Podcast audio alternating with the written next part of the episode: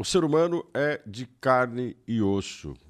Para alguns, isso pode parecer óbvio. Para outros, é algo inesperado, surpreendente. Descobrir que as pessoas são infelizes e felizes, depressivas e satisfeitas, ansiosas. Pessoas têm momentos bons e também têm momentos ruins. É como se nós pensássemos no paladar que gosta do doce porque experimenta o salgado e não se esquece do sabor do amargo e do azedo. A vida é a contradição e, ao mesmo tempo, é uma construção. É o que disse o filósofo Sócrates ao pensar no que a construção da verdade gera no ser humano: dor.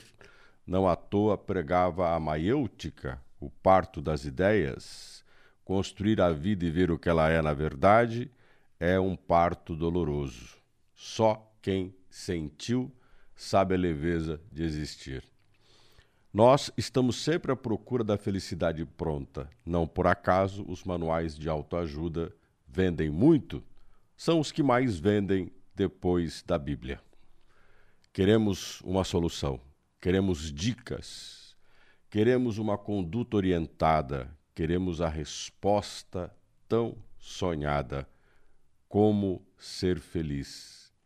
E a felicidade é algo momentâneo, passageiro, não é constante, é sempre uma busca, por isso que ela é desejada. Se fosse plena e fácil, nós nem saberíamos que ela existe.